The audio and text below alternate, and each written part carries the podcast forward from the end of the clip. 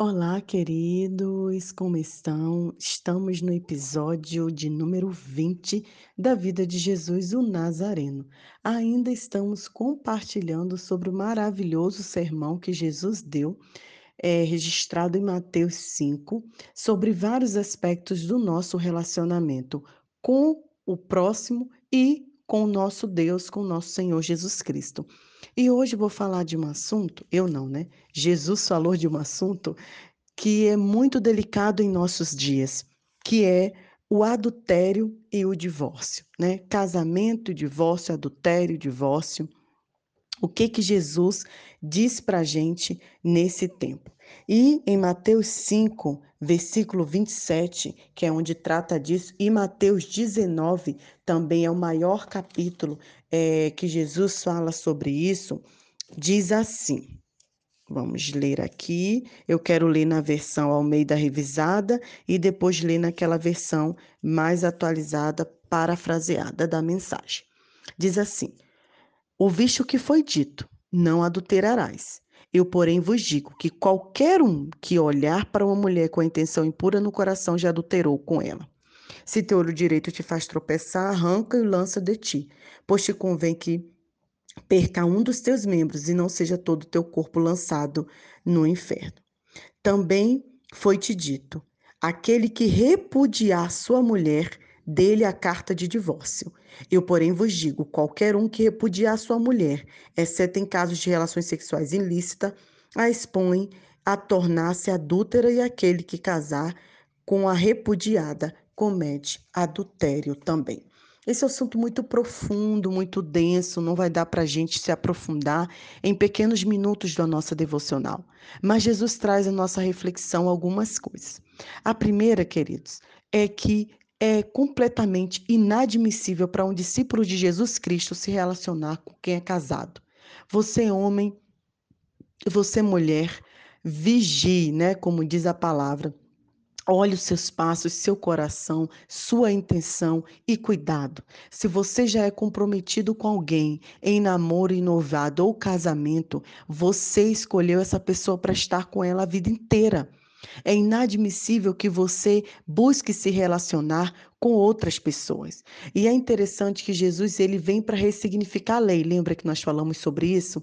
E ele diz assim: Olha, vocês estão falando que quem adulterar comete pecado, mas quem olha com má intenção. Então, o que, que Jesus diz? Que não basta a gente só não ir para a cama, mas adultério também é quando a gente troca conversas maliciosas pelo WhatsApp né, pela internet. No Brasil tem um termo chamado flertar, que eu não sei qual é o termo que usa em Moçambique.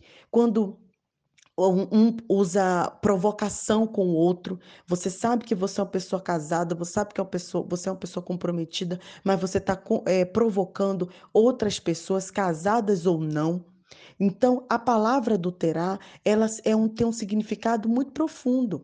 Adultério é quando você adultera algo, ou seja, quando você troca a essência. Então, violentar uma mulher, violar psicologicamente, moralmente, não cumprir o que foi determinado no casamento, que é amar, cuidar e ser fiel, tudo isso cabe na palavra adulterar. Então é muito profundo. Ah, eu nunca traí minha esposa, eu nunca traí meu esposo, mas talvez você seja viciado em pornografia, né? Talvez você é, vive nessas trocas maliciosas de mensagens e olhares com outras pessoas. Isso não é um comportamento de um discípulo de Cristo. Número dois, queridos, quando Jesus fala sobre divórcio, Jesus é contra o divórcio? Sim.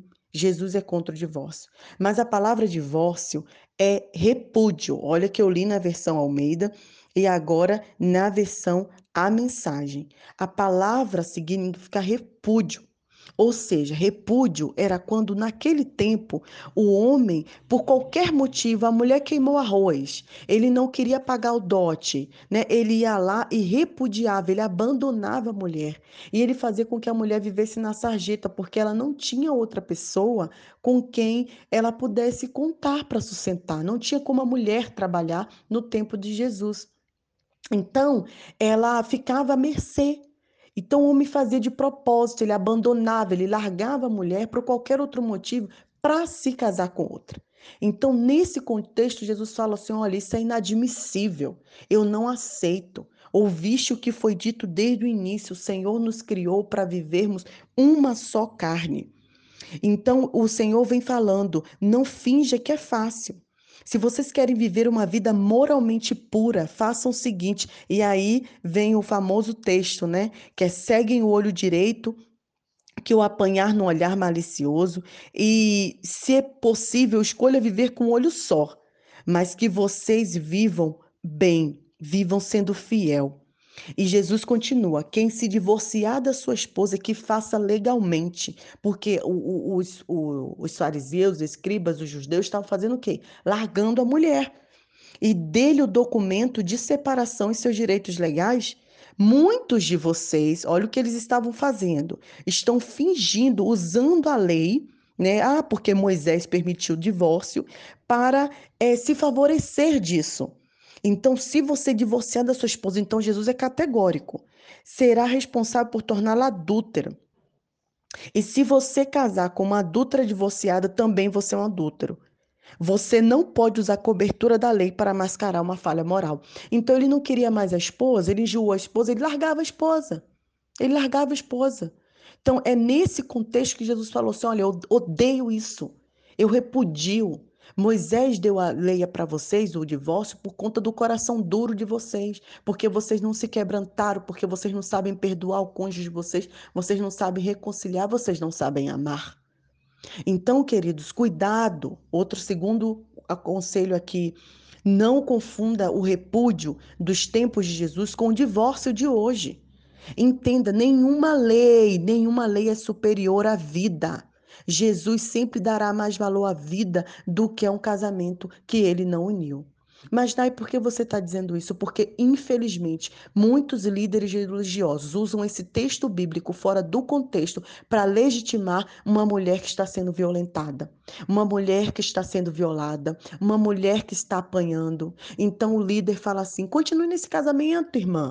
Vai orando, vai orando, né? Porque ele vai mudar. Porque divórcio é pecado. Meu irmão, o que, que é pior? A mulher morrer ou se divorciar?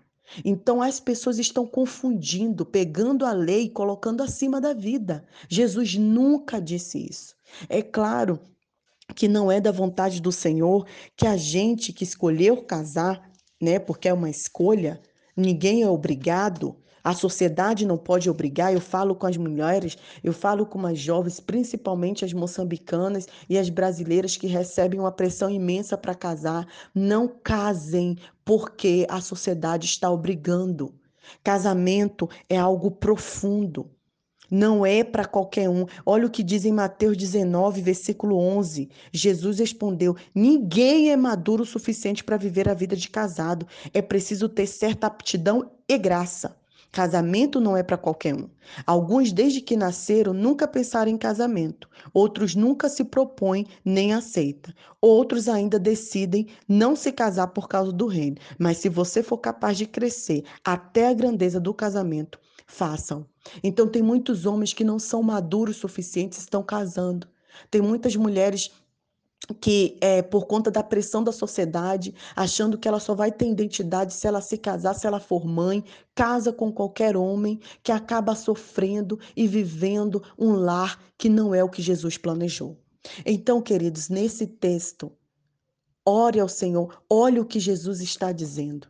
Casamento é para a vida inteira, o que Deus uniu, não separe o homem. Mas cuidado, tem relacionamento que não foi Deus que uniu. Então, ninguém, ninguém é a favor do divórcio, mas também todos nós somos a favor da vida. Se você conhece alguma mulher que por acaso está aprisionada, vivendo violência, não deixe que essa mulher morra sem antes ela ouvir que Jesus a ama, que Jesus quer vida para ela e vida em abundância. Então, queridos, vamos pensar a respeito sobre isso. O que Jesus quer para nós? O que Jesus nos direcionou. Se você por acaso é um homem casado e você está vivendo vidas de infidelidade com sua esposa, abra mão disso em nome do Senhor Jesus Cristo. e volte aos braços do Pai, se arrependa, se reconcilie. É por isso que ontem nós falamos sobre o amor e sobre o perdão, porque somente o amor e o perdão é capaz de reconstruir tudo e qualquer lar, família, casamento e vida.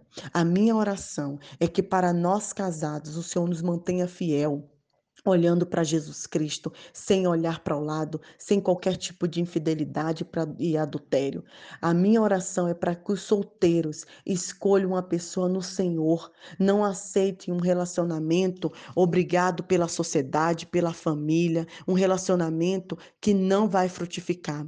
E a minha oração é que as mulheres que estão vivendo situação de aprisionamento, lembre que Jesus veio para nos dar vida e vida em abundância. Que Deus Deus é, abençoe o seu coração, que Deus te traga a paz e que possamos juntos viver os ensinamentos do nosso Senhor Jesus Cristo, o Nazareno. Nai Duarte, Moçambique.